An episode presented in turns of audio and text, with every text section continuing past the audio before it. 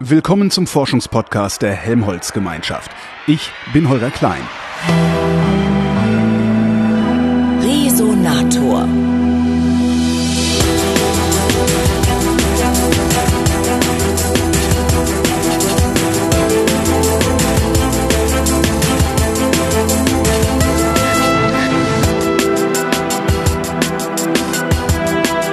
Am Helmholtz-Zentrum München für Gesundheit und Umwelt, da arbeitet Magdalena Götz. Die ist Direktorin für Stammzellenforschung und Leiterin des Lehrstuhls Physiologische Genomik an der Ludwig-Maximilians-Universität in München. Hallo, Frau Götz.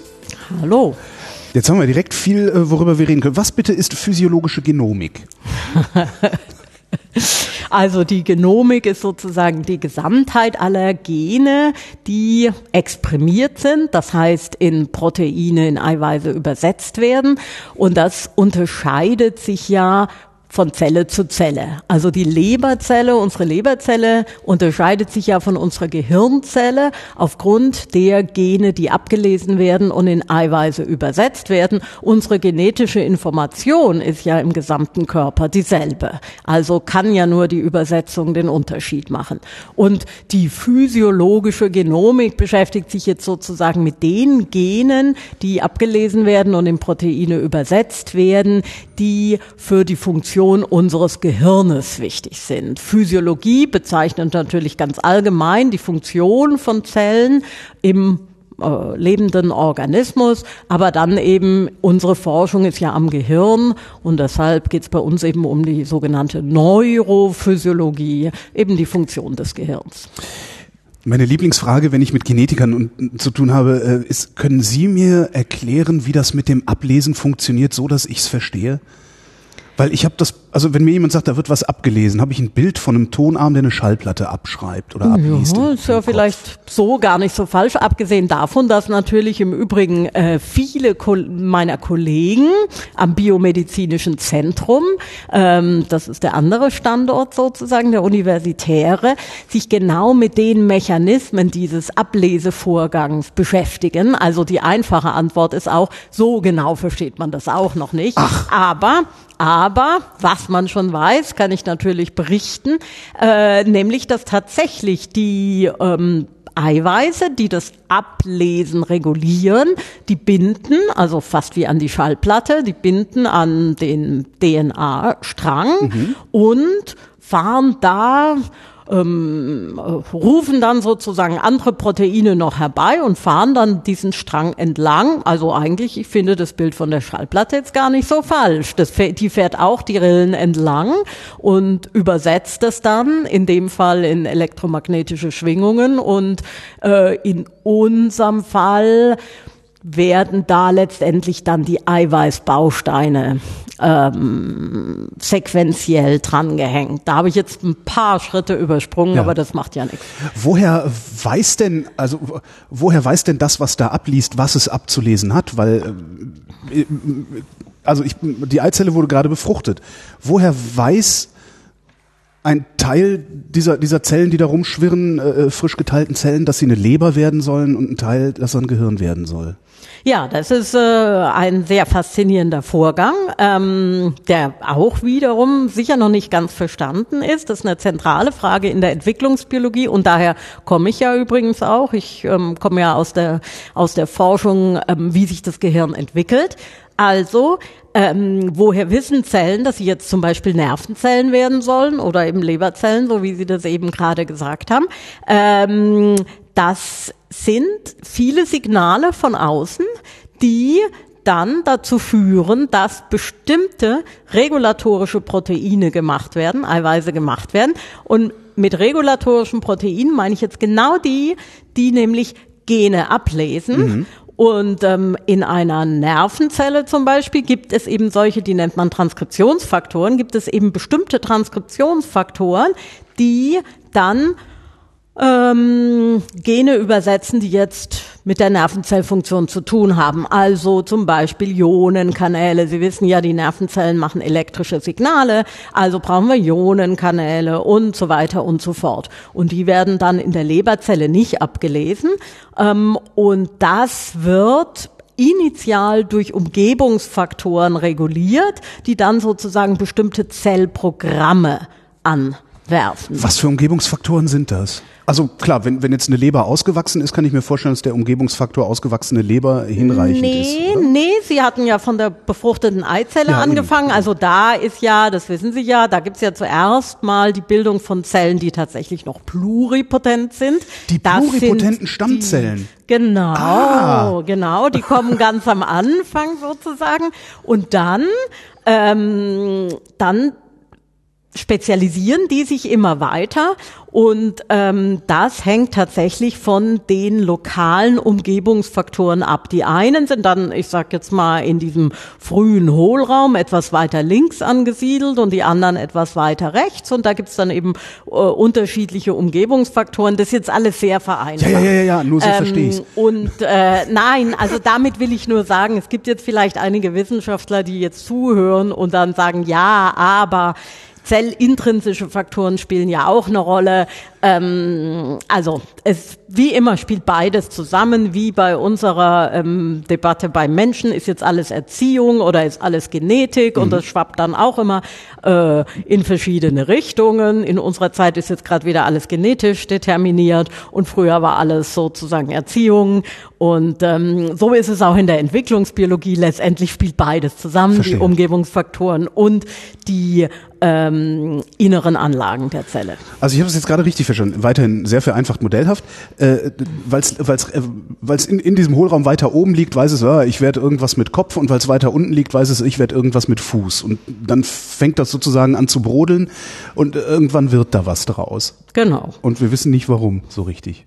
No, ich habe es gerade also, versucht ja, ja, nein, zu erklären. Ich mein, äh, klar, aber das, das ist natürlich. Wir so, wissen da schon einiges. Also drehen wir drehen wir es mal um, drehen wir mal um. Wir können ja schon vieles nachbauen. Das ist ja immer die, das beste Zeichen dafür, dass wir was verstanden haben. Mhm. Ähm, und jetzt komme ich gern auch wieder auf meine Forschung zurück. Wir arbeiten ja daran, wie Nervenzellen gebildet werden während der Entwicklung um sie dann nach Gehirnverletzung wieder diese Bildung von Nervenzellen auslösen zu können. Denn wir wissen ja, nach Gehirnverletzung gehen Nervenzellen verloren und werden eben nicht mehr ersetzt. So, jetzt können wir eigentlich tatsächlich sagen, wir haben die Bildung von Nervenzellen erst dann verstanden, wenn wir sie auch wirklich wieder auslösen können.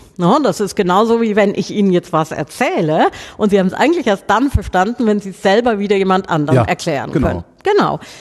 Und da würde ich jetzt sagen, wir haben schon sehr viel darüber verstanden, wie Nervenzellen gebildet werden, denn wir können tatsächlich die Bildung von Nervenzellen wieder auslösen. Das können wir von verschiedensten Zelltypen in vitro machen, aber das können wir tatsächlich auch im äh, Gehirn nach Gehirnverletzung einer Maus tatsächlich machen. Deshalb sage ich, wir haben das ganz gut verstanden. Das heißt, Sie werden irgendwann dafür verantwortlich sein, dass ich mich um den Verstand saufen kann und dann nehme ich eine Tablette und dann kommt mein Gehirn zurück? An, äh, von einer Tablette habe ich nicht geredet. ähm, wie machen Sie das, dass Sie die nachbauen? Nee, wir müssen früher anfangen. Ne? Wie baut sich ein Gehirn überhaupt auf? Oder wie ist das auf? Also was, was ist ein Gehirn überhaupt? Ja, ein Gehirn besteht aus Nervenzellen und Gliazellen. Das sind die zwei Zelltypen, äh, die es da gibt.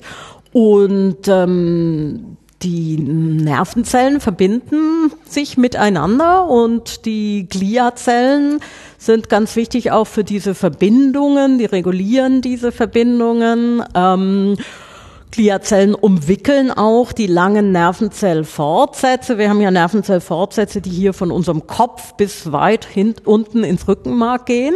Ähm, die müssen gut isoliert sein mit einer Fettschicht. Das machen bestimmte Gliazellen, ähm, die Oligodendrozyten, die dann für die Experten Myelin bilden. Myelin ist einfach ein, eine isolierende Fettschicht, ja. sage ich jetzt mal.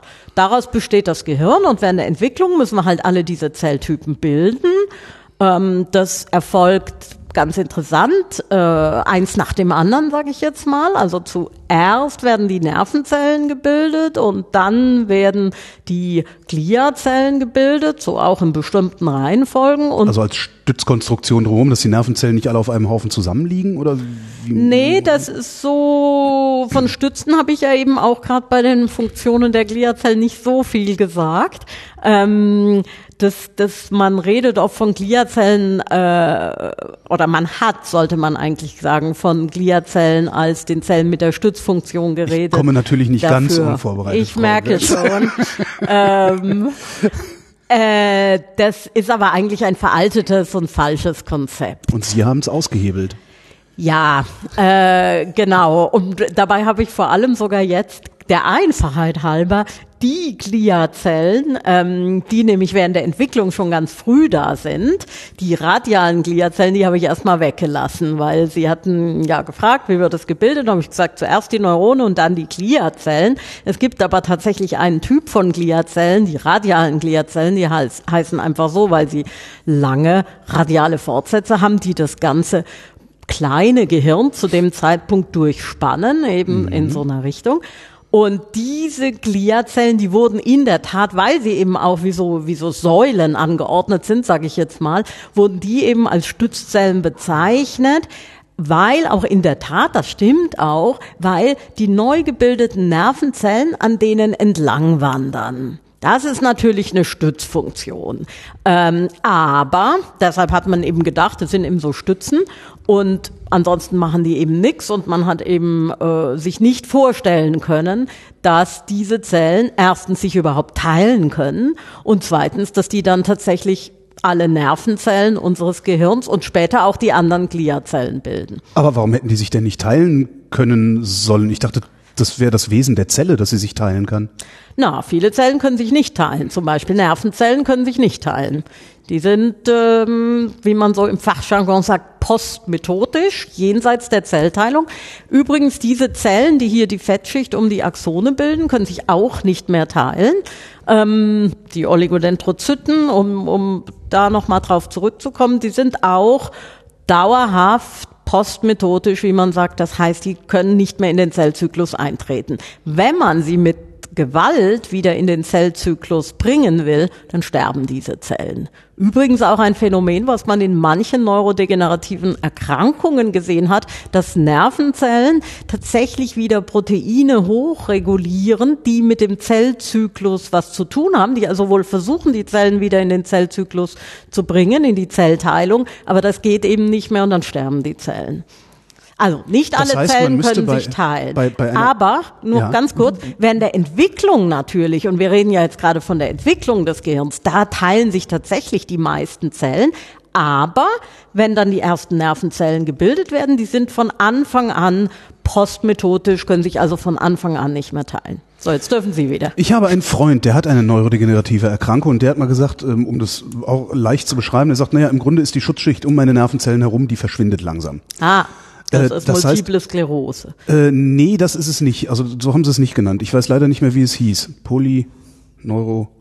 Ah, Polyneuropathie. Kann das sein? Mhm.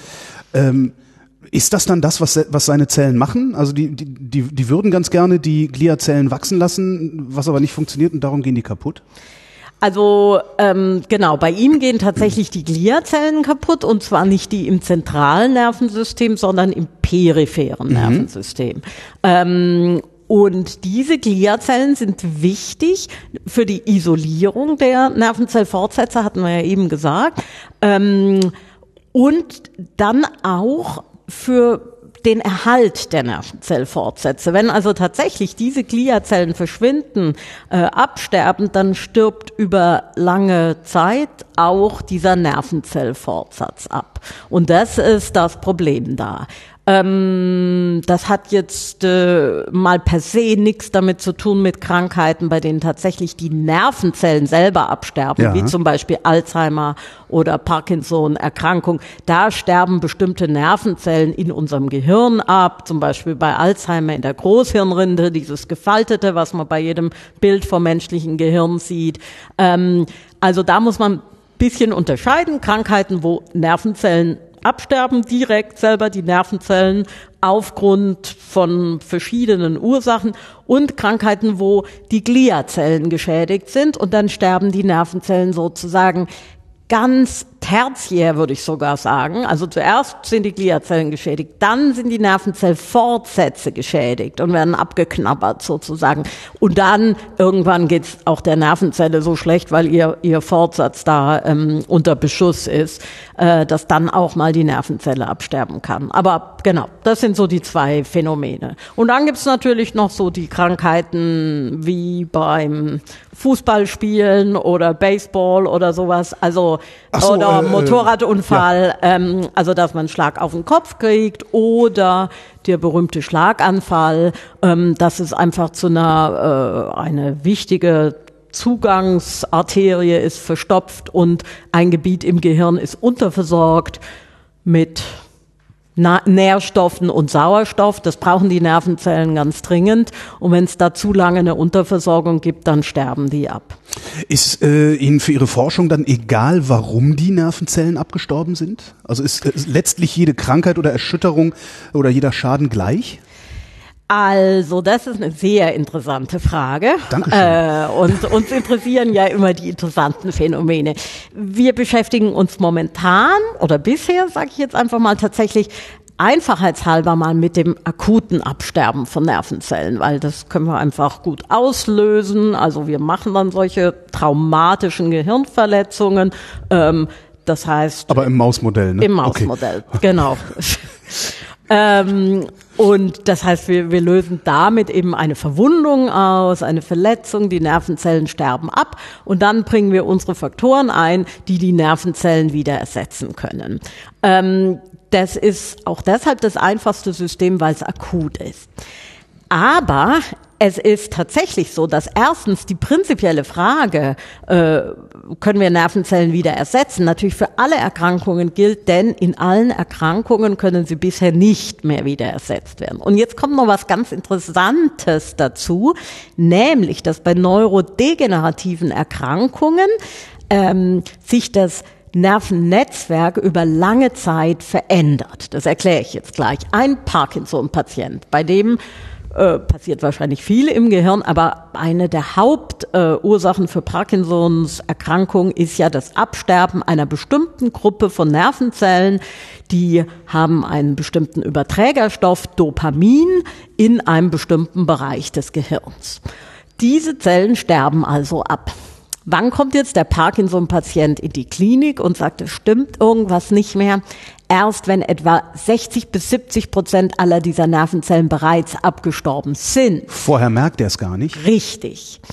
Warum merkt das nicht? Weil sozusagen die äh, Plastizität des Gehirns das noch kompensieren kann. Das heißt, es kommt zu vielen synaptischen Veränderungen. Synapsen sind ja die Kontakt äh, Stellen zwischen die zwei Nerven, ja. genau zwischen zwei Nervenzellen und ähm, da gibt's viele plastische Veränderungen. Darauf beruht ja auch Lernen und Gedächtnis, dass Nervenzellkontakte sich eben verändern können, können verstärkt werden, können abgeschwächt werden, neue können ausgebildet werden und so weiter. So und jetzt komme ich noch mal auf Ihre Frage zurück, was uns jetzt tatsächlich in unseren neuesten Forschungen, die wir noch nicht mal angefangen haben, ähm, jetzt interessiert, ist, wie ist es denn mit dem Einbau neuer Nervenzellen dann in so ein verändertes Nervennetzwerk? Ne? Ja. Aber bisher haben wir sozusagen untersucht, was passiert denn bei akuten Verletzungen? Erstens können wir da wieder Nervenzellen machen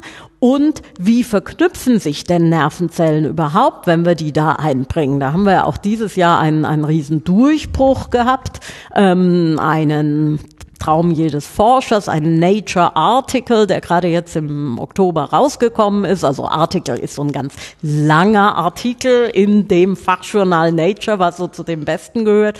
Und da konnten wir eben zum ersten Mal zeigen, dass tatsächlich, wenn wir Nervenzellen ähm, über die klassische Methode sogar ins Gehirn nach Verletzung einbringen, einer Maus, dass die sich wieder 100 Prozent richtig verknüpfen. Das war nämlich noch gar nicht bekannt, obwohl bereits in der Klinik Zellen transplantiert werden. Das heißt, der kaputte Rest weiß, wie er den Neubau äh, in die Ruine sozusagen äh, richtig integriert oder richtig zu Genau, integrieren hat. Woher genau. weiß der das? Aber da, ja, also ähm, auch das sind natürlich wie immer in der Forschung wieder neue Fragen. Aber es gibt auch schon einige Versuche, die zeigen, dass nach Verletzung viele ähm, Eiweiße, die während der Entwicklung vorhanden sind und dann aber wieder nicht mehr da sind, da sind wir wieder beim Ablesen von Genen, ähm, dass die wieder wieder neu abgelesen werden und gemacht werden. Also nach einer Gehirnverletzung ist es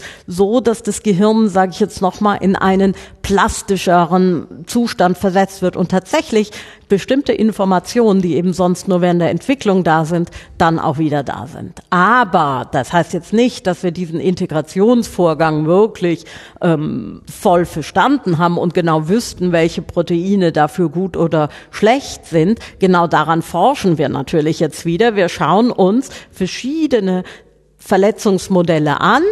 In den einen können die Nervenzellen gut integrieren, in den anderen können sie nicht so gut integrieren ähm, und vergleichen da zum Beispiel die Eiweiße, die da vorhanden sind in der einen. Was ist der Unterschied zwischen den beiden? Ja, daran forschen wir ja gerade. Ach so, das- genau. äh, da- da gu- da suchen das Sie noch. machen wir. Das Okay. machen wir. Aber was wir schon wissen, zum Beispiel, ähm, nur um das nochmal zu untermauern, dass also sozusagen eine Verletzung da fast notwendig ist. Ähm, wenn wir jetzt die neuen Nervenzellen einfach ins intakte Gehirn äh, transplantieren, also ähm, Entschuldigung, ich muss noch mal, zw mal zwischenfragen. Transplant, also Sie, Sie, Sie nähen die da ja nicht rein, oder? Oder äh, also wie, wie sieht das technisch sie rein. einfach reinwerfen sozusagen. Genau. Okay, okay. Genau, Hm, okay. genau. Und so wird es auch in der, in der Klinik gemacht. Also, wie gesagt, also bei Parkinson-Patienten gibt es ja die Transplantation. Die war auch bei sehr vielen erfolgreich. Ungefähr so zwei Drittel, drei Viertel der Patienten, die transplantiert wurden mit dopaminergen Neuronen. Ähm, Das, das wird schon gemacht an Parkinson-Patienten? ja, das wusste das, ich gar das nicht. Das, wurde schon gemacht, nicht in Deutschland, aber zum Beispiel in Schweden und USA wurde das gemacht. Und ähm, man hat darüber jetzt sogar, abgesehen davon, dass, wie gesagt, etwa zwei Drittel bis drei Viertel der Patienten auch wirklich besser ging, manche mussten dann auch keine Medikamente mehr nehmen, ähm, Einige von denen, das sind diese, diese Transplantationen, die sind etwa 20 Jahre her, die ersten. Das heißt, einige der äh, Patienten sind bereits verstorben. Das heißt, man konnte bereits das Gehirn anschauen und hat da bereits dann wieder neue Erkenntnisse gewonnen, hat gesehen, aha, die, ja, die transplantierten Nervenzellen sind tatsächlich 20 Jahre später noch da. Interessante Frage. Ähm, haben die jetzt, kriegen die dann diese Erkrankung, die beim Parkinson-Patienten da ist? Und das Spannende ist, ja, die kriegen die. das heißt, es ist ansteckend. Richtig, genau. Bei Parkinson-Patienten wie bei vielen neurodegenerativen Erkrankungen, zumindest bei manchen Unterarten, gibt's ja so Eiweißaggregate. Und die kann man eben anfärben und die hat man tatsächlich in den jungen transplantierten Nervenzellen, die kommen ja aus Föten. Das ist ja der Grund, warum es bei uns nicht gemacht wird. Man braucht so etwa, um das mal deutlich zu sagen, etwa vier Föten, um aus dem entsprechenden Gehirnbereich da die Zellen zu isolieren. Ähm, die vereinzelt man dann so. Das ist so ein bisschen Ihre Frage. Wie kriege ich jetzt diese Zellen da rein? Man vereinzelt die und man hat die dann in so einer Nährlösung und spritzt tatsächlich diese Nährlösung dann da ins Gehirn. Also, so hat man das gemacht und ähm, jetzt weiß ich tatsächlich nicht mehr, was der Anfang meines Satzes war. Ich, aber ich, ich auch nicht, aber ich habe eine neue Frage. Ja. Das ist ja immer. ähm, wir machen das nicht, weil wir dazu äh, Stammzellen aus Föten brauchen, die wir in die Gehirne von kranken Menschen einbringen Ja. müssen. Ähm, ja. Ich möchte gerne nach der, nach der ethischen Komponente dahinter fragen, Ja. weil äh, spontan erscheint es mir sinnvoll, Mir das auch. zu tun. Da müssen Sie wahrscheinlich jemand anders fragen als mich. Vor allem, weil das sind ja abgetriebene Föten. Ja. Also ähm, alles andere wäre natürlich durchaus Ja, na- nicht na ethisch. ja, Darüber ja. müssen wir nicht reden. Aber diese Föten, um es nochmal brutaler zu sagen, die, landen schon tot. normalerweise im Müll. Und ähm, so können Sie nochmal. Äh, Warum, jetzt warum, sagen, gestatten, warum gestatten wir uns das nicht, beziehungsweise warum gestatten wir Da uns gibt es das? Wie- Ethik, Eth Ethikkommissionen, die, ähm, die dazu was zu sagen haben. Ich, ich kann das auch nicht nachvollziehen. Ähm, und ich sage auch immer, wenn ich diese Erkrankung hätte, ich würde mich transplantieren lassen. Jetzt reden wir immer über die Verbesserungen in der Zukunft lieber, als über zu meckern über, über den Zustand in der Vergangenheit. Was natürlich klar ist, ist, dass es viel besser wäre, wenn wir solche Zellen in der Zellkulturschale gewinnen könnten. Na, und da sind wir wieder bei den pluripotenten Stammzellen zum Beispiel. Ähm, dann könnten wir die kultivieren und dann können wir auch genug Zellen injizieren, weil es ist schon so, selbst von vier Föten, dass die Zellzahl ist eher, eher auf der geringeren Seite. Man würde gerne mehr Zellen transplantieren, dass man dann mehr äh, Zellen auch überleben, dass mehr Zellen überleben, so dass dann auch bessere Effekte gibt. Also sprich, die Forschung hat sich dann sehr jetzt darauf orientiert, diese Zellen in der Zellkulturschale zu generieren und es sieht auch sehr gut aus und es gibt jetzt neue klinische Versuche, die gerade anlaufen mit diesen Zellen aus der Zellkulturschale.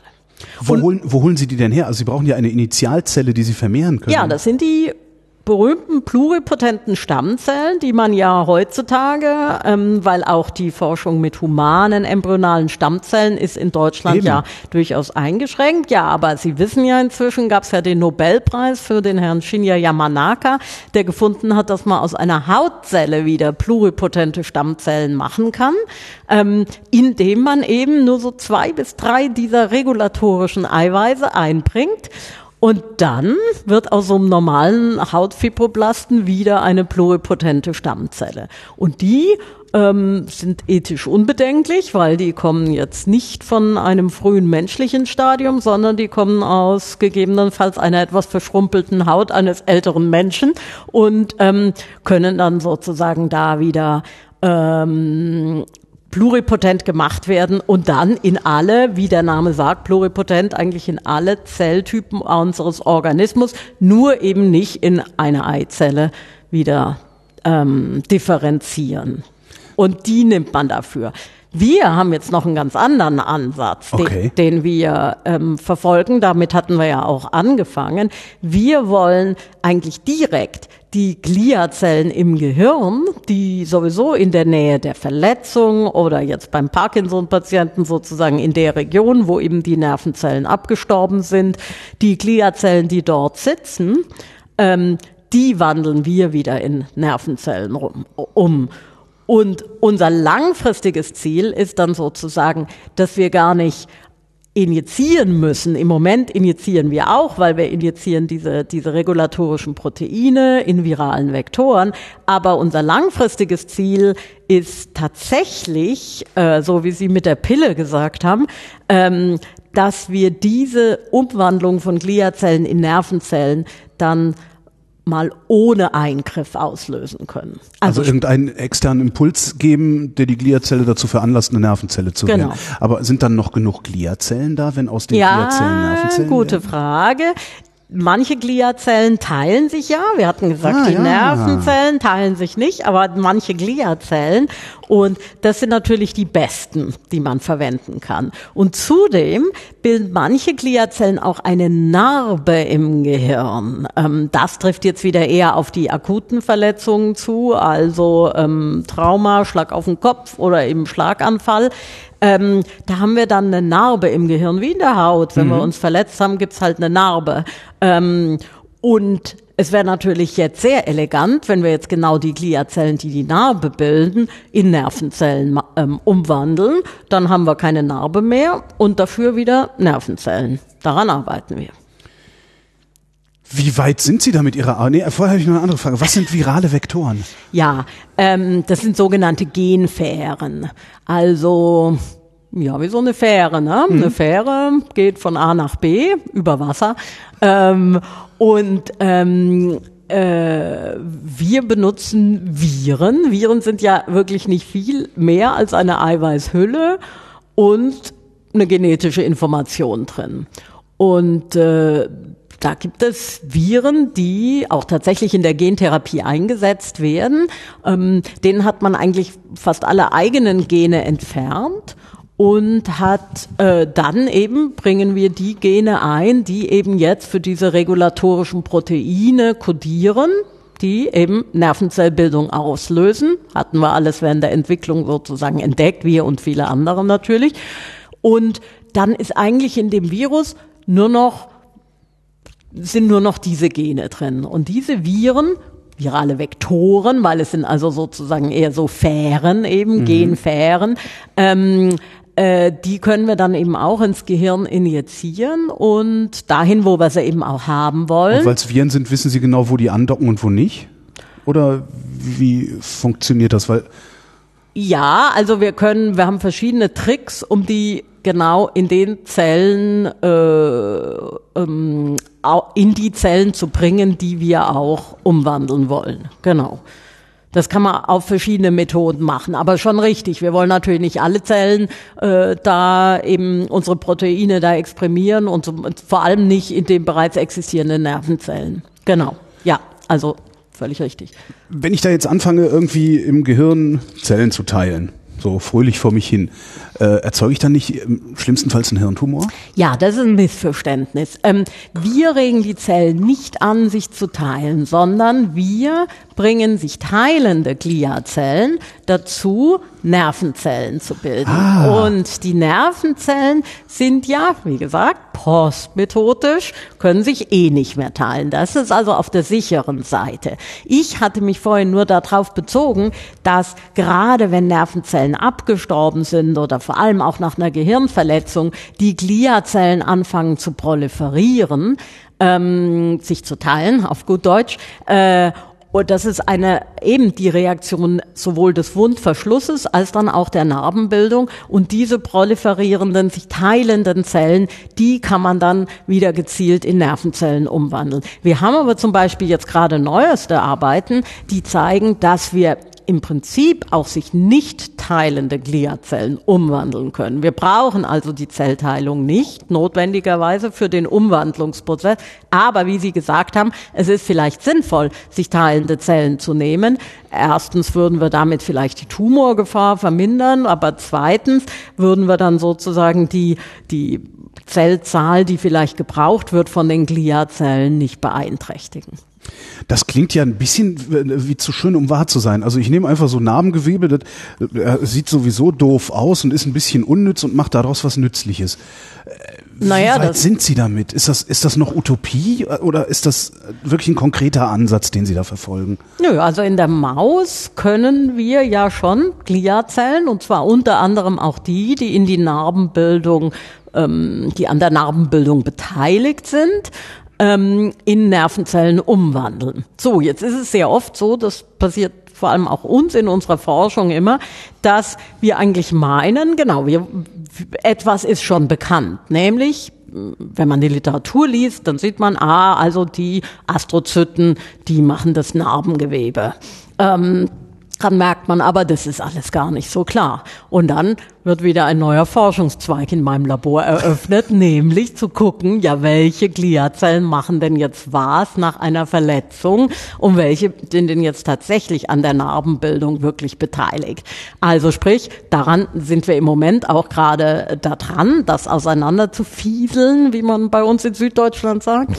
Aber es ist so auf jeden Fall, dass wir die, die sozusagen laut Literatur an der Narbenbildung beteiligt werden, die können wir schon umwandeln und wir arbeiten jetzt auch daran, andere Gliazelltypen umzuwandeln. Und das ist sowieso eine sehr interessante Frage, wie sehr beeinflusst eigentlich der Zelltyp, mit dem wir be beginnen, sozusagen die Identität des Neurons, was wir da am Schluss rauskriegen. Also da gibt's noch ganz viel zu tun.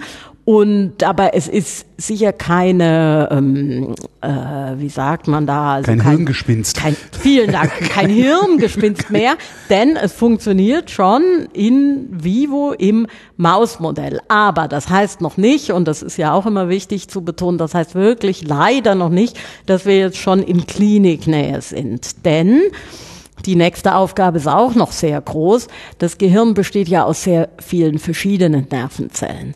Und selbst in dieser Region, an der wir vor allem arbeiten, der Großhirnrinde, wie gesagt, dieser gefaltete mhm. Teil, mhm. den der beim menschlichen Gehirn so dominiert, selbst diese Region besteht aus verschiedenen Typen von Nervenzellen. Wodurch Und unterscheiden die sich?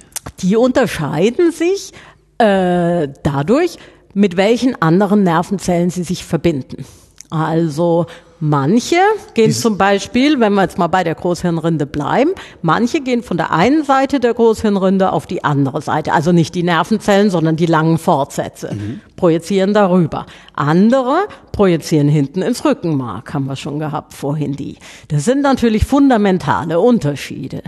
Und wir müssen jetzt noch äh, die Entwicklungsbiologie so anwenden, dass wir tatsächlich diese unterschiedlichen Nervenzellen auch wirklich bilden können. Dass nicht auf meiner anderen Hirnhälfte das Ding ankommt, was eigentlich in meinen Steiß gehört. Zum Beispiel. Ja. Genau. Also deshalb, es ist schon noch, es ist schon noch früh, sage ich mal.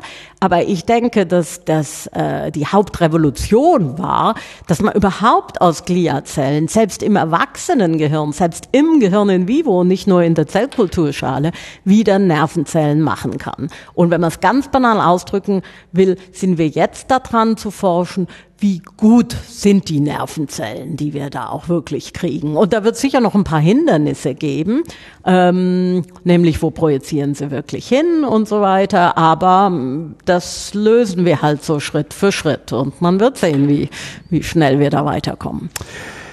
Wir haben vorhin gesagt, äh, äh als ich äh, als ich Stützstruktur sagte, ähm, da haben wir kurz gesagt, dass Sie das ausgehebelt haben. Sie haben, äh, das habe ich gelesen, 2000 haben Sie entdeckt, dass Gliazellen nicht das sind, was äh, vermutlich jahrzehntelang die Hirnforschung gedacht hat, was Gliazellen sind. Ähm, gedacht haben die, dass es Stützzellen sind. Was genau hatten Sie damals rausgefunden? Ja, ich habe eben rausgefunden, dass diese sogenannten Stützzellen tatsächlich der Ursprung der Nervenzellen sind. Das heißt, dass sie sich eben teilen, so wie wir vorhin gesagt hatten, und dann Nervenzellen bilden. Ähm, und das war tatsächlich eine Revolution, weil Paradigmenwechsel auch, nennt man das, glaube ich, in der Wissenschaft. Genau, ne? genau, weil auch ganz interessant, man hat eben, weil man sich nicht vorstellen konnte, dass radiale Gliazellen Nervenzellen bilden, deshalb gab es damals auch in jedem Lehrbuch sozusagen zwei Zelltypen, die langen radialen Gliazellen und dann gab es kurze Zellen, die neuronalen Vorläuferzellen. Ah. Und ich habe eigentlich meine Entdeckung so gemacht, indem ich in einer Mausmutante nur einfach untersuchen wollte, ähm, oder nicht mal Mausmutante, indem ich nur einfach untersuchen wollte, welche dieser zwei Zelltypen hat denn jetzt ein bestimmtes Protein, mit dem ich gearbeitet habe und wo ich auch die Mausmutante Das war auch noch ein Zufallsfund. Naja, äh, sagen wir Zufall. Oh, äh, weiß nicht, ob Zufall, weil die meisten hätten vielleicht äh, das dann dabei belassen. Dann habe ich also für mein Protein gefärbt und dann habe ich gesehen, ähm, Mensch, das ist ja in allen Zellen. Und eigentlich haben alle Zellen diese radialen Glia-Eigenschaften. Die haben nämlich alle lange Fortsätze. Die kurzen Zellen gibt es gar nicht. Und eigentlich haben auch alle Zellen gliale Eigenschaften. Ja, und da kann man dann natürlich aufhören und sich denken, oh, vielleicht hat meine Färbung nicht funktioniert oder irgendwas ist ja echt seltsam hier. Aber ich habe das halt sozusagen weiterverfolgt und habe gesagt, okay, dann nehmen wir jetzt mal die radialen Gliazellen und verfolgen die. Zuerst haben wir die in Zellkultur genommen und haben geschaut, was bilden die denn jetzt? Tatsächlich, die haben Nervenzellen gebildet. Und dann haben wir das halt auch noch im Gehirn gezeigt und so weiter. Aber eigentlich war die Entdeckung basierte auf einem ganz einfachen Kontrollexperiment. Also ich hatte nicht im Kopf, dass, oh, vielleicht sind Gliazellen ganz anders oder sowas. Ich habe genau hingeschaut. Und dann kommt, äh, waren Sie damals Doktorandin? Vermutlich. Ne? Nee, ich habe dann die, die wirklichen, also ähm, dieses Kontrollexperiment, das habe ich gemacht, als ich sogenannte Postdoktorantin ah. war. Ich war dann, also nach der Doktorarbeit war ich dann in London und habe dort meine Postdoktorandenzeit gemacht. Und da sind wir eben auf dieses Protein gekommen. Und dann bin ich in ein Labor in Göttingen gegangen, das an diesem Protein arbeitet und habe da so Versuche gemacht. Und da habe ich das gesehen und dann dachte ich mir, ja, das schaue ich mir jetzt dann an in meinem Labor. Ich habe dann mein Labor in München bekommen und das waren dann so die ersten Versuche. Und dann kommt so eine Postdoc um die Ecke und sagt hier, äh, Freunde, Paradigmenwechsel jetzt. Wie lange genau. sind Sie ausgelacht worden? Ja, äh, schon, schon, schon einige Zeit. Ähm, und ähm, das hat sich eigentlich erst dann geändert, natürlich, als andere das auch gefunden haben. Und dann gibt's ja in der Wissenschaft immer so nette Sachen, dass dann die Leute, die dann, oder einige der ähm, Forscher, die mich sozusagen gehört hatten, über meine Ergebnisse berichten, die haben dann plötzlich gesehen, oh ja, die hatten nämlich in Schnittpräparaten diese radialen Gliazellen oder radiale Zellen gefilmt und haben auch gesehen, dass die Neurone bilden. Und ähm, genau, die äh, haben dann äh, diese Sachen auch veröffentlicht und wir haben unsere Sachen veröffentlicht und dann gab es sogar noch eine andere Technik, die das auch noch gezeigt hat und so hat sich die Sache dann letztendlich durchgesetzt. Wie viele Jahre hat's gedauert? Na ja, ist immer alles relativ. Wenn Sie heute viele Lehrbücher aufschlagen, dann ist immer noch das alte Bild drin. So viel zu den Lehrbüchern. In der Wissenschaft, denke ich, ist, äh, würde ich mal sagen, hat es vielleicht so zehn Jahre gedauert, bis es sich wirklich so richtig weit verbreitet hat und jeder heute auch von radialen Gliazellen reden, die Nervenzellen machen. Ist das ein langer Zeitraum oder ein kurzer Zeitraum? Oder ist es normal, dass es so ungefähr ein Jahrzehnt dauert, bis sich eine neue Erkenntnis ah, ich so durchsetzt? Ich finde es schon einen langen Zeitraum. Ähm Zumal es ja, also so wie es klingt, ist es ja auch relativ simpel reproduzierbar. Ja, also, simpel nicht, aber, ja, es wurde relativ schnell reproduziert. Ja. Hätte ja auch sein können, dass ich da meine Ergebnisse veröffentliche und dann zum Beispiel die anderen Techniken erst zehn Jahre später kommen. Ja. Also deshalb, Reproduzierbarkeit ist schon wichtig in der Wissenschaft und auch, äh, äh, ja, und, und äh, das hat uns sicher eher, eher geholfen in dem Sinne. Nee, vielleicht das Unangenehmste in der Wissenschaft ist, aber wie in vielen anderen Bereichen, warum soll das auch anders sein in der Wissenschaft, dass es halt so dominierende Alpha-Männchen gibt, mhm. äh, die dann halt versuchen, mit aller ihrer Macht neue Erkenntnisse zu unterdrücken. Und äh, ich äh, sag, aktiv zu unterdrücken. Ja, ja, weil man muss ja veröffentlichen. Und wenn die Veröffentlichung verhindert wird, dann kann man es nicht veröffentlichen. Wie, wie, wie, läuft dann der Veröffentlichungsprozess? Ich hätte jetzt gedacht, Sie machen Ihre Forschung, Sie haben Ihre Ergebnisse und gehen dann halt zu, was weiß ich, Nature und sagen, guck mal hier. Genau. Und dann sagt Nature, hm, müssen wir erstmal hören, ob es interessant Peer ist. Reviewen. Und das richtig. geht dann zu den Alpha-Männchen und richtig, die äh, legen Richtig, ah, genau. Und meine Befunde wurden nämlich zum Beispiel, diese Befunde wurden nicht in Nature publiziert, obwohl sie da eigentlich hingehört hätten. Und obwohl sie da ein Jahr lang unter Begutachtung waren. Und nach einem Jahr habe selbst ich begriffen, dass da irgendwas zum Himmel stinkt und habe es dann an ein Journal geschickt, was von Wissenschaftlern rausgegeben wird und da wurde es sofort publiziert und das war das war in der letzten Minute, dass ich das noch hingekriegt habe, weil da waren nämlich die Alpha-Männchen, die hatten sich schon Ach so, untereinander die haben den Versuch zusammen. mal schön nachgebaut, um dann selber die Lorbeeren einzustreichen. Genau. Das ist gang und gäbe in der Wissenschaft? Nicht gang und gäbe, aber kommt vor. Naja, so wie die Betrugssoftware gibt es ja. in der Wissenschaft auch. auch nicht nur edle, hehre Menschen. Ja. Ähm, wie könnte man das verhindern? Ist ja, so, so, so, im Prinzip ist, basiert der Peer Review ja auf verschiedenen Peers. Ja. Und je mehr man eigentlich hat und je weniger, also dann wären solche Leute eigentlich immer nur Einzelne. Und je besser die Editoren sind, die dann auch wissen müssen, oh, das, das scheint aber kein wissenschaftlicher Review zu sein, sondern eher ein politischer. Ne? Mhm. Ne? Ähm, so, so kann man da korrigieren. Jetzt ist es natürlich auch so, wenn man was mit, mit was völlig Verrücktem kommt aus Sicht der damaligen Zeit, dann ist es schon auch besonders schwierig, das zu publizieren, weil dann jeder. Ja, natürlich, aber das, das ist ja normal. Also außergewöhnliche Behauptungen brauchen außergewöhnliche Beweise. Ne? Genau. Aber, genau. Und daran hat sich ja auch gelegen und wir hatten das auch nur in Zellkultur und natürlich noch nicht in vivo und, ähm, und so weiter. Aber das ist das normale Spiel in der Wissenschaft, daran muss man sich gewöhnen und, und man muss auch äh, sozusagen so viel Spaß an dem Befunden haben, mhm. dass der ganze Rest, ähm, das ist halt irgendwie so Rauschen drumrum, manchmal angenehmes Rauschen, so wie jetzt, wo wir eben den großen Nature-Artikel haben, dann äh, ist natürlich ganz toll und manchmal halt unangenehmes Rauschen. Aber man muss unheimlich aufpassen, dass einem das nicht zu sehr bestimmt wie überall. Äh, man muss gute Sachen machen, unabhängig davon, ob die jetzt gerade anerkannt werden oder nun mal gerade im Moment eben nicht anerkannt werden oder gerade hip sind oder gerade langweilig sind. Ne? An Anerkennung ist gut. Ich habe mir mal rausgeschrieben, wie viele Preise und wofür Sie Preise gekriegt haben.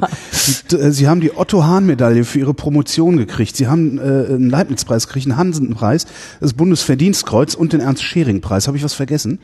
Ja, es gibt im nächsten Jahr gibt's schon wieder einen neuen Preis, aber Ich der ist ja noch nicht Frage gewesen, veröffentlicht. Weil, weil die haben alle drei Jahre nämlich eingekriegt, also wären sie nächstes Jahr wieder Ja, dran. genau. Ist schon erfüllt, ähm, äh, darf man aber, glaube ich, ist noch nicht öffentlich. Wo, wofür haben Sie die Preise bekommen? Ja, also alle? die ersten, und da muss man schon sagen, also Hansen und Leibniz waren, waren natürlich die wichtigsten, einfach weil sie die ersten waren. Und ähm, dass dieser Hansenpreis zu einer Zeit kam relativ also kurz nach, das sind jetzt auch wieder ein paar Jahre, wie Sie wissen, nach der Veröffentlichung, aber trotzdem noch in dieser Zeit wo das jetzt beileibe nicht und schon gar nicht von pharmazeutischen Firmen anerkannt war, Mensch, da gibt's jetzt radiale Gliazellen, die Neurone haben, davon hatten die ja, nehme ich mal an, noch nie was gehört. Die, die, der Hansenpreis also hat tatsächlich ähm, das anerkannt, was da für ein Potenzial drin steckt. Das, das ist ein Und- Pharmapreis, der Hansenpreis? Ja, Oder? Okay. mhm. ja. Ähm, oder sozusagen von einer Stiftung Ja, ja, ja. Äh, da auch mit initiiert. Und der Leibniz-Preis war, war natürlich äh, ganz besonders toll. Also die beiden Preise habe ich schon dafür gekriegt für diese Entwicklung, äh, Entdeckung, über die wir gerade eben geredet haben. dass Ist das dann auch so ein bisschen eine späte Genugtuung für das mangelnde äh, Interesse? äh, Oh, man freut sich, Journal? man freut, absolut, man freut sich, man freut sich einfach. Glaube ich auch, hätte ich nie bekommen, wenn ich in den USA wäre, weil diese Alpha-Männchen, von denen ich rede, die waren nun mal alle in den USA, äh, per Zufall. Ähm, also das freut einem schon und, und, äh, und es hilft einem natürlich in der Forschung. Wir Forscher sind ja so gestrickt, dass wir dann sowieso schon an den zehn nächsten Fragen sind. Und wenn man dann einen Preis kriegt, der einem hilft, diese Fragen zu beantworten, dann freut man sich. Wie hilft der? Indem er Geld reinbringt oder indem er Türen öffnet? Beides Nee, ne- wahrscheinlich. Ne? Ja, überwiegend, indem er Geld reinbringt. Was war das andere? Die Otto Hahn Medaille. Ja, das war jetzt einfach für meine ähm, äh, für meine Doktorarbeit, aber Worum da, ging's da? da ist man äh, in der Doktorarbeit ging es darum, wie während der Entwicklung des Gehirns Nervenzellen ihre Fortsätze ausschicken und sich mit den richtigen Regionen verknüpfen. Ähm, sozusagen das, worüber wir geredet haben. Woher wissen die einen Nervenzellen, dass sie darüber in das andere Gebiet müssen und die anderen, dass sie da das Rückenmark zum Rückenmark runterreisen müssen. Ähm, darum ging's und äh, ja, das war also da ist man natürlich noch stolzer. Eigentlich je jünger man ist, umso stolzer ist man, wenn man wenn man sowas kriegt. Das klingt so, als wären Sie recht früh zum Gehirn gekommen. Ja, Wann? ja, Gab es ein Äh, Schlüsselerlebnis? nö, Zufall, wie so oft, aber dann eben Freude daran. Also ich habe ähm, in Tübingen studiert und damals war in Tübingen die Entwicklungsbiologie wirklich ganz herausragend. Und so als Student macht man da halt so verschiedene Praktika in verschiedenen Labors und da war ich in einem tollen Labor ähm, von der Claudia Stürmer, die sich mit dem Auswachsen der Nervenzellfasern da beschäftigt hat und dann war ich noch in einem anderen Labor, die so eine ganz neue Technik, nämlich so Schnitt Kulturen zu machen. Also sprich, man macht Schnitte vom sich entwickelnden Gehirn und kann dann wirklich den ganzen Schnitt, also den ganzen Zellverband in die Kulturschale nehmen. Das war eben der Jürgen Bolz, der das en- mitentwickelt hatte. Und das hat mir dann so viel Spaß gemacht, dass ich da unbedingt äh, dann daran arbeiten wollte. Und dann habe ich das gemacht. Was denken Sie, wie lange das, wenn man das überhaupt, ich weiß, Prognosen sind unglaublich schwer, was, was denken Sie, wie lange das dauern wird, bis wir das wirklich mal klinisch ausprobieren können, was Sie da tun? Ja, das ist natürlich die häufigste, Fra äh, häufigste Frage. Also wahrscheinlich könnten wir das Und- morgen schon machen, oder? Ich meine, Nee, jetzt mal, können wir eben jetzt nicht. Mal unethisch, ja- jetzt mal unethisch Nee. gesprochen. Irgendjemand, also irgendjemand, der sowieso nicht mehr lange zu leben hat, äh, Ja, ich, bin- ich krieg ja zum Beispiel auch E-Mails äh, Von von, genau Patienten, die sagen, sie stellen sich oder ihre Verwandten sagen, dass sie stellen sich äh, sozusagen Ja. Zum Versuch zur Verfügung. Das, das äh, also geht sowieso nicht. ja, aber ich weiß, damit erstens- Sie an der Ethikkommission nicht Erst, vorbei. aber nein, aber auch sonst. So weit sind wir noch nicht. Habe ich ja auch gesagt. Wir wissen ja noch nicht mal, wie gut sind die Nervenzellen, die wir jetzt im Gehirn, in der Maus wirklich machen können. Ähm, wir versuchen schon immer, das zum Menschen zu überbrücken. Zum Beispiel haben wir gezeigt, dass wir auch Zellen aus dem adulten menschlichen Gehirn in die Zellkulturschale natürlich nehmen können. Das, da kriegen wir Material von den Neurochirurgen. Ähm, und dass wir da tatsächlich auch Zellen wieder in Nervenzellen umwandeln können. Aber jetzt sind wir eben an der nächsten großen Frage, nämlich sind es die richtigen Subtypen von Nervenzellen und können die ihre Fasern da richtig ausschicken. Und das ist eben, äh, das ist eine ganz essentielle Frage. Bevor wir die nicht gelöst haben, können wir nie im Leben ja, in die Therapie gehen. Ne? Und ganz im Detail, das ist übrigens auch, war auch in den Zellkulturen für die Transplantation, die wir vorhin angesprochen hatten. Also man macht pluripotente Stammzellen und dann differenziert man die aus, zum Beispiel in dopaminerge Nervenzellen, die bei den ähm, Parkinson-Patienten gebraucht wird. Da würde ich jetzt auch sagen, da haben die Leute jetzt gute 20 Jahre daran geforscht, wie sie wirklich die richtigen dopaminergen Neurone kriegen. Und nur die richtigen sind nämlich tatsächlich nach Transplantation effektiv. Da gibt's viele Versuche, Versuche dazu.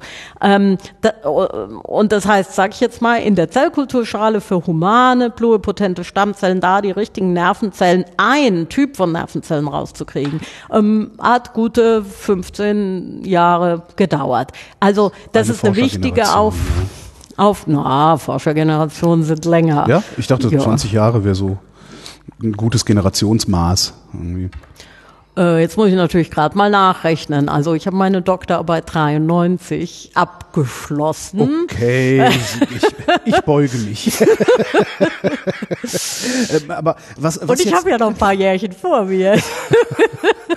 was jetzt diese Subtypen steuert, das wissen Sie, oder? Na, oder da gibt's gute Kandidaten aus der Entwicklungsbiologie wieder, weil da hat man das ja untersucht und, und die bringen wir ja jetzt auch ein in diese äh, Zellen und jetzt müssen wir halt schauen, funktioniert das auch im Erwachsenengehirn und damit sind wir schon wieder bei Ihrer Frage, nämlich wie schnell wird's gehen. Das kann sein, dass es wirklich ganz schnell geht, aber es kann auch sein, dass wir auch nochmal den harten Weg von 15 Jahren oder sowas.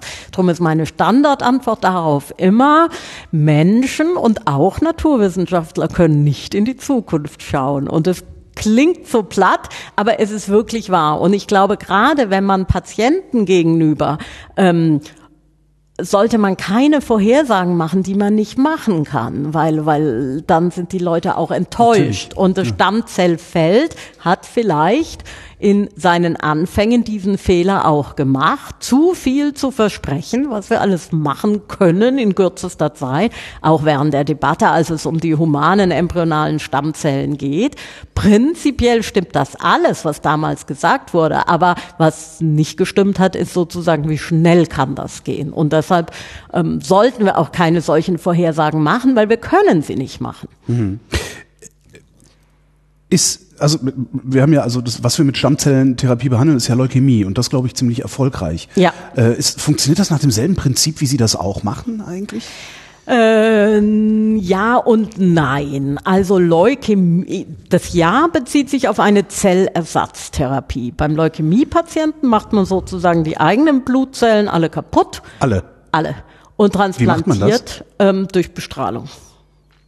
Also ich bestrahle den ganzen Patienten oder ich pumpe das Blut raus, bestrahle das und pump's wieder rein? Also nee, nee, nee, nee, nee. Ich habe überhaupt keine Vorstellung ähm, davon. Ich genau. bin zwar Stammzellenspender. Ja, und ich bin jetzt wiederum kein Kliniker, also okay. vielleicht, vielleicht ist das eine veraltete Methode, ja. aber ursprünglich wurde es so gemacht. Es wird bestrahlt, damit werden äh, auch die Stammzellen im Knochenmark sozusagen des Patienten, alles wird kaputt gemacht und dann bringt man äh, neue Stammzellen ein und auch noch ein paar ähm, Blutzellen und Vorläuferzellen, weil bis die Stammzellen dann wieder Blutzellen gebildet haben, werden, das äh, haben, das braucht ja eine Weile. Also sprich, es ist wirklich eine Ersatztherapie. Jetzt ist es für die Neurone natürlich ähnlich gedacht. Also manche Neurone, Nervenzellen sterben ab und die wollen wir wieder ersetzen. Aber wir können natürlich nicht das ganze Gehirn ersetzen. Ne? Das Nein. wäre das Analogon zu ähm, der Leukämiebehandlung. Wir würden das ganze Gehirn kaputt machen und dann tun wir ein neues rein. Aber theoretisch müsste das doch möglich sein. Nee, das ist nicht möglich. Wir wissen ja nicht mal, also ein Gehirn besteht ja aus diesen 100 äh, Milliarden oder wie viel waren es? Oh, noch viel mehr. Noch mehr. Oh ja. und, und dann noch verknüpft in einer spezifischen Art und Weise. Stimmt, und außerdem würden wir ja meinen, dass unser Gehirn natürlich auch für unsere Identität verantwortlich ist. Die das aber heißt, doch wieder kommen müsste, wenn wir es schaffen würden, auch die Verknüpfungen genau auf den Stand zu bringen, auf dem wir sie kaputt gemacht Ja, aber haben. es geht ja Dazu Gott müssten wir aber auch die, die Entwicklung nachvollziehen. Also, ne? Mm, Es gehen ja Gott sei Dank immer nur ein paar Nervenzellen kaputt. Also ich meine, ne, ähm, sonst hätten Mhm, Ich mache wir gerade Science Fiction, ich weiß. ja, sonst hätten wir wirklich äh, keine keine Chance. Also ich denke, es ist schon ganz Ja. gut, dass das meiste vom Gehirn meistens noch da ist.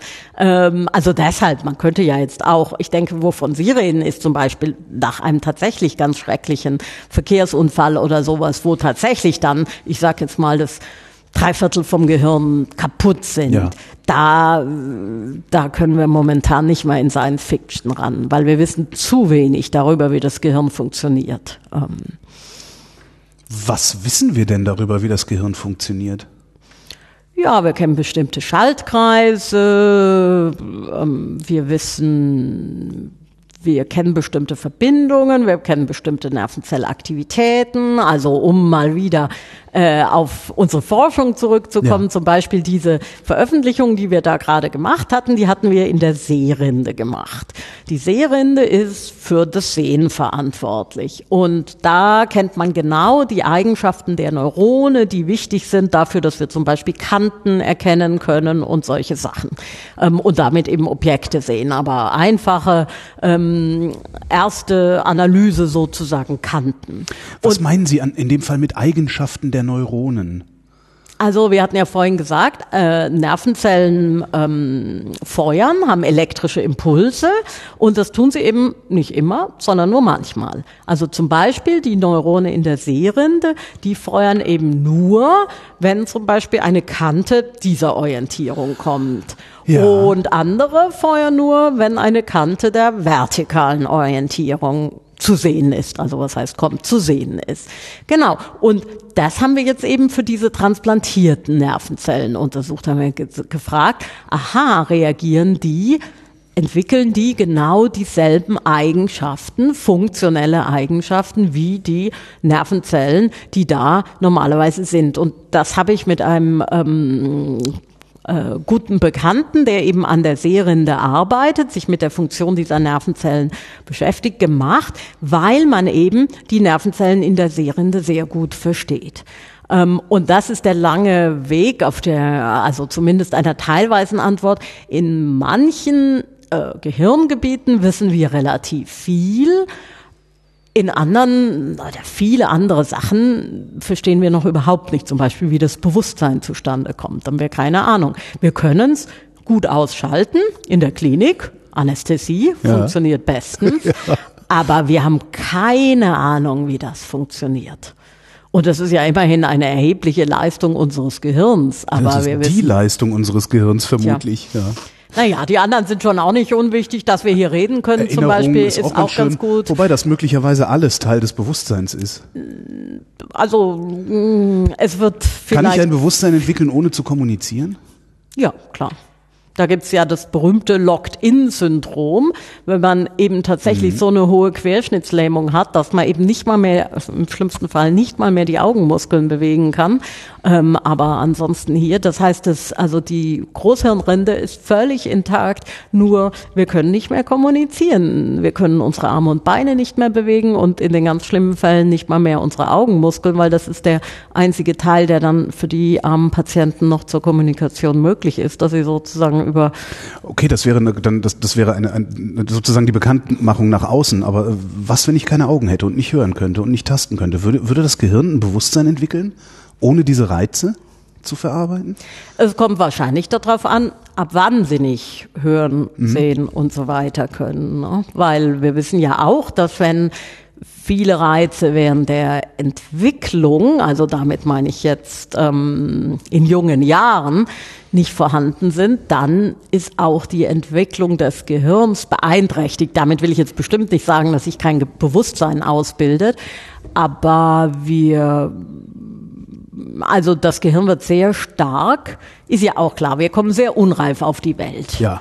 Und äh, 20 Jahre braucht es mindestens, bis sich unser Gehirn eigentlich so entwickelt, dass wir es als erwachsen bezeichnen. Und dann degeneriert es auch schon wieder. ähm,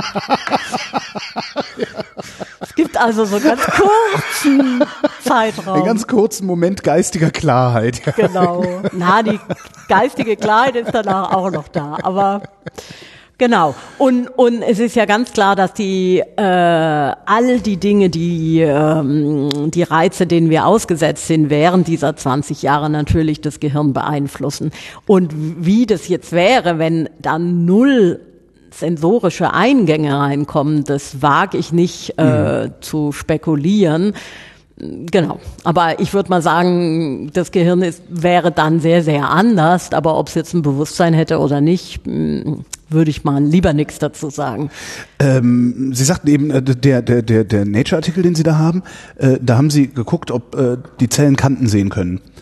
Ähm, wie machen Sie das? Also zeigen Sie der Maus Kanten und gucken mhm. da mit dem MRT in das Mäusegehirn rein? Ja, nicht mit dem MRT, aber mm, mit einem Mikroskop, das die Aktivität der Nervenzelle messen kann. Und genau da waren wir ja eben gerade. Mhm. Ne? Die Nervenzelle feuert also nicht, wenn man ihr eine horizontale Kante zeigt und oder wenn man ihr eine schräge Kante zeigt, sondern nur, wenn man ihr eine vertikale Kante zeigt. Absolut, so so untersucht man das. Und das waren eben die transplantierten Nervenzellen. Das erste, was man über sie liest, wenn man äh, über sie recherchiert, ist, dass sie zu Fuß über die Alpen gelaufen sind. Geht Ihnen das auf die Nerven? Also nö, das habe ich sehr gerne gemacht und äh, äh, in der Tat, ähm, das Wandern mache ich immer noch sehr gerne und ich bin auch sehr gerne draußen in der Natur und ja, und die Leute fragen halt auch Dinge jenseits der Wissenschaft. Ähm, was mir auf die Nerven gehen würde, aber es kommt nicht mehr so oft, ist die Frage, ob ich Kinder habe oder nicht. Weil das ist eine Frage, die wird typischerweise nur Frauen gestellt und nicht Männern. Aber was ich ansonsten so mache in meiner, dass wir gerne segeln oder sowas, das ist schon okay. Warum sind Sie über die Alpen gelaufen? Ähm, Weil Sie konnten. Das ist eigentlich, ist, also mein damaliger Freund, der ähm, ist gerne gewandert und der hat es vorgeschlagen und ich habe halt gesagt, ja, machen wir. Und ähm, dann habe ich erst mal gedacht, gemerkt, was das bedeutet, weil ich war noch nie in den Alpen wandern gewesen. Davor im Schwarzwald schon und so. Aber das war ganz toll und das hat mir dann, ehrlich gesagt, diese Liebe zur Weitwanderung, die ist dann so ähm, entstanden. Und ähm, das hat einfach wahnsinnig viel Spaß gemacht. Nun, wir sind Biologen, ich habe ja Biologie studiert und der Biologe ist gerne draußen und schaut, was da so kreucht und fleucht. Und ich interessiere mich ja insbesondere für die Blumen auch, für die Flora. Und ähm, das hat das ist eben toll, in der Natur zu sein und gleichzeitig eben ein, eine Gegend, ein Land sozusagen zu begehen, eben nicht durchzufahren, sondern wirklich da durchzulaufen. Ist jetzt auch mit dem Segeln ähm, was ähnliches. Das heißt, man hat einfach eine andere Art der Fortbewegung, man kommt da so. Ähm, man nimmt die Energie, die schon vorhanden ist. Ne? Das finde ja, ich ja am Segeln so. Absolut. So und es ist, ist ruhig, wenn es ja. nicht gerade Sturm ist. Ähm, aber man hat nicht diesen röhrenden Motor. Nee, ist eine tolle Art der Fortbewegung. Ja, also ja, mache ich gerne und nee, habe ich nichts dagegen. Wenn habe ich da gerade rausgehört, dass Sie Biologie studiert haben wegen der Blumen? Nee, ich habe Biologie das studiert, weil es mich interessiert hat. Ähm, und ich habe ja auch schon Biologie-Leistungskurs gehabt in der Schule. Aber während dem Biologiestudium mussten wir tatsächlich ein Herbarium machen. Herbarium heißt, man muss 100 Pflanzen sammeln, pressen und bestimmen. Und das haben viele natürlich im Studium gehasst. Ähm, und ich habe das geliebt. Also wie es eben immer so ist, man entdeckt so die Sachen, die man gerne macht, eben dadurch, dass man damit mal konfrontiert wird. Ich wiederum fand es schrecklich, irgendwelche Schädel zu unterscheiden von irgendwelchen Spitz- oder anderen Mäusen. Das fand ich jetzt nicht so prickelnd. Und andere fanden das vielleicht ganz toll.